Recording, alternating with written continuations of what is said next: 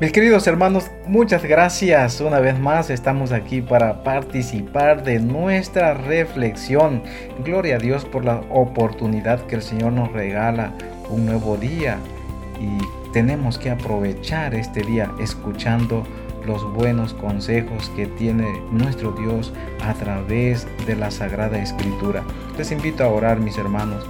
Querido Padre, gracias porque nuevamente, Señor, tú nos concedes la vida Gracias Padre por tu misericordia. Gracias Señor por renovar tu misericordia para nosotros. Ayúdanos para entender tu voluntad Señor al abrir tu palabra una vez más. Queremos tu dirección Señor. Te lo pedimos en el nombre de Cristo nuestro querido Salvador. Amén. En el libro de Proverbios capítulo 21 versículo 5, mis amados hermanos, la Biblia dice, los proyectos del diligente ciertamente son ventaja. Mis apreciados hermanos, el amor prepara a nuestros hijos para la eternidad. Cuán importante entonces es participar del amor para nuestros hijos. El amor suele exigir que actuemos de un momento a otro surgen problemas, explota un conflicto, los sucesos del día dan un giro inesperado, así que improvisamos sobre la marcha. Vemos que nuestros hijos tienen una crisis y respondemos con rapidez para resolverla, pero el amor también es prudente, se anticipa y minimiza las consecuencias posibles al hacer proyectos estratégicos. Queremos que nuestros hijos estén listos para la vida, no que simplemente vayan reaccionando, que estén expectantes y no desinformados, seguros y no confundidos, que sepan qué camino tomar y no estén adivinando. Así que antes de cada nueva etapa y transición importante en sus vidas, Busca oportunidades para sentarte a explicarles lo que se viene y arrojar luz sobre cualquier misterio que hayan en sus mentes jóvenes. Es importante, mis hermanos, que nosotros demos amor a nuestros jóvenes, a nuestros hijos, para que ellos estén seguros de lo que van a hacer en el futuro, porque el amor prepara a nuestros hijos. Algunas de tus preparaciones deberían girar alrededor de ocasiones importantes en la vida familiar. Sí, es importante enseñarles el tema de una boda, un funeral, etc. Debemos de estar preparados para abordar varios temas con ellos.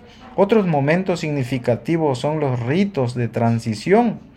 Es cuando ellos están participando con otros jóvenes y entonces ayudarles a que ellos puedan entender también que al involucrarse con otros jóvenes ellos puedan saber distinguir los temas. Hay muchos jóvenes que se les hace difícil hablar de otros temas porque en casa nosotros como padres no hablamos de otros temas con ellos. Por eso es importante ayudarles. Hay otras obligaciones para las que debemos preparar bien a nuestros hijos, la pubertad, el primer trabajo, la graduación, la ida del hogar y el casamiento. Son temas que debemos de abordar. Los padres suelen rehuir ciertos temas, pero el amor solo le importa el futuro bienestar de nuestros hijos y sabe que necesitan que alguien los prepare con todo lo necesario para tomar decisiones sabias, asumir compromisos morales y tener una visión saludable y cristocéntrica respecto a las tentaciones, las oportunidades y los desafíos que enfrentarán. El amor les debe a nuestros hijos el regalo de la verdad el don de espigar de nuestra propia historia y observaciones en vez de tener que conducir en la oscuridad y esperar lo mejor. Presente de ver cómo la sabiduría y la palabra de Dios siempre trazarán un camino mejor y seguro hacia el respeto personal y el verdadero amor. Estas conversaciones no son encuentros de una sola vez con nuestros hijos para no volver a hablar del asunto y hacer como si nunca hubiera sucedido. Nuestros hijos tienen que crecer y desarrollarse. La hermana Elena de Joay en el libro de la educación dice, la verdadera educación significa más que el seguir cierto curso de estudios, es amplia, incluye el desarrollo armonioso de todas las potencias físicas y facultades mentales enseña a amar y temer a Dios y es una preparación para el fiel cumplimiento de los deberes de la vida. La verdadera educación, mis amigos, es la preparación de las facultades físicas, mentales y morales para la ejecución de todo deber. Es el adiestramiento del cuerpo, la mente y el alma para el servicio divino. Esta es la educación que perdurará en la vida eterna. Así lo presenta el libro de Palabras de Vida del Gran Maestro, página 309 y 310. Cuán importante entonces, mis hermanos, es preparar a nuestros jóvenes para el futuro. De manera que, como dice Proverbios 21.5, los proyectos del diligente ciertamente son ventaja nuestros hijos se podrán desarrollar más ampliamente cuando salgan de nuestro hogar. Es mi deseo de oración para cada uno de ustedes que sus hijos y vuestros hijos puedan enfrentar el mañana con la ayuda de nuestro Padre Celestial. La mente humana es susceptible del más elevado cultivo, la vida dedicada a Dios. No debería ser una vida de ignorancia, dice más nuestra hermana Elena de Huay. Muchos hablan contra la educación porque Cristo escogió pescadores incultos para que predicaran su evangelio.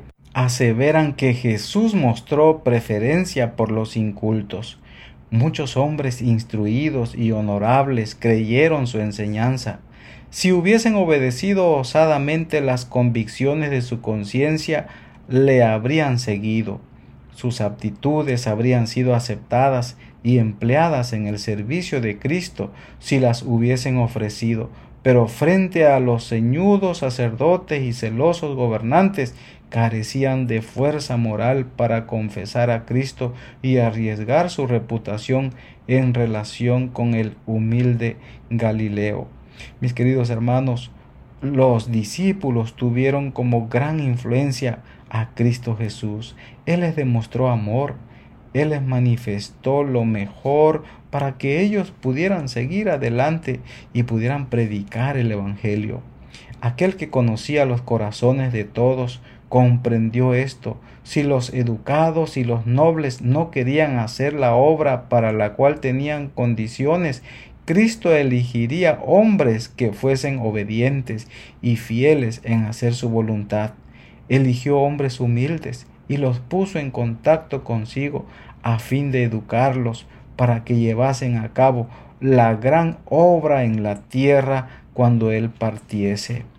Nuestros hijos en algún momento también saldrán de la casa para representar al hogar que fue un día ese hogar donde estuvieron. El desafío para hoy, mis hermanos, es Elabora una lista de temas importantes para hablar con tus hijos. Las relaciones interpersonales, la pubertad, la integridad, las finanzas, etc. Comienza ahora a planear los momentos adecuados para tener estas conversaciones. Después empieza a prepararte para esos días. Y recuerda, no podemos dar de lo que no tenemos. La primera influencia debe ser de Dios para nosotros como padres y nosotros tener sabiduría ahora para influenciarlos correctamente. En el libro de Isaías capítulo 57 versículo 14 la Biblia dice, construid, construid, preparad el camino, quitad los obstáculos del camino de mi pueblo. Mis hermanos, que eso sea para nosotros también de gran influencia. Construyamos correctamente y que el poder de Dios se manifieste en nuestros hogares. Te invito a orar. Querido Padre, gracias por tu palabra. Gracias por tus consejos. Ayúdanos, Señor, para ser de gran influencia para nuestros hijos, pero sobre todo que podamos aprender de ti que seas nuestro guía para poder construir correctamente. Danos sabiduría, Señor, para abordar esos temas que nuestros hijos necesitan, de manera que cuando salgan de nuestro hogar ellos puedan hablar de esos temas, pero de manera positiva y puedan ser de influencia para otros. Lo pedimos en el nombre de Jesús, nuestro querido Salvador. Amén.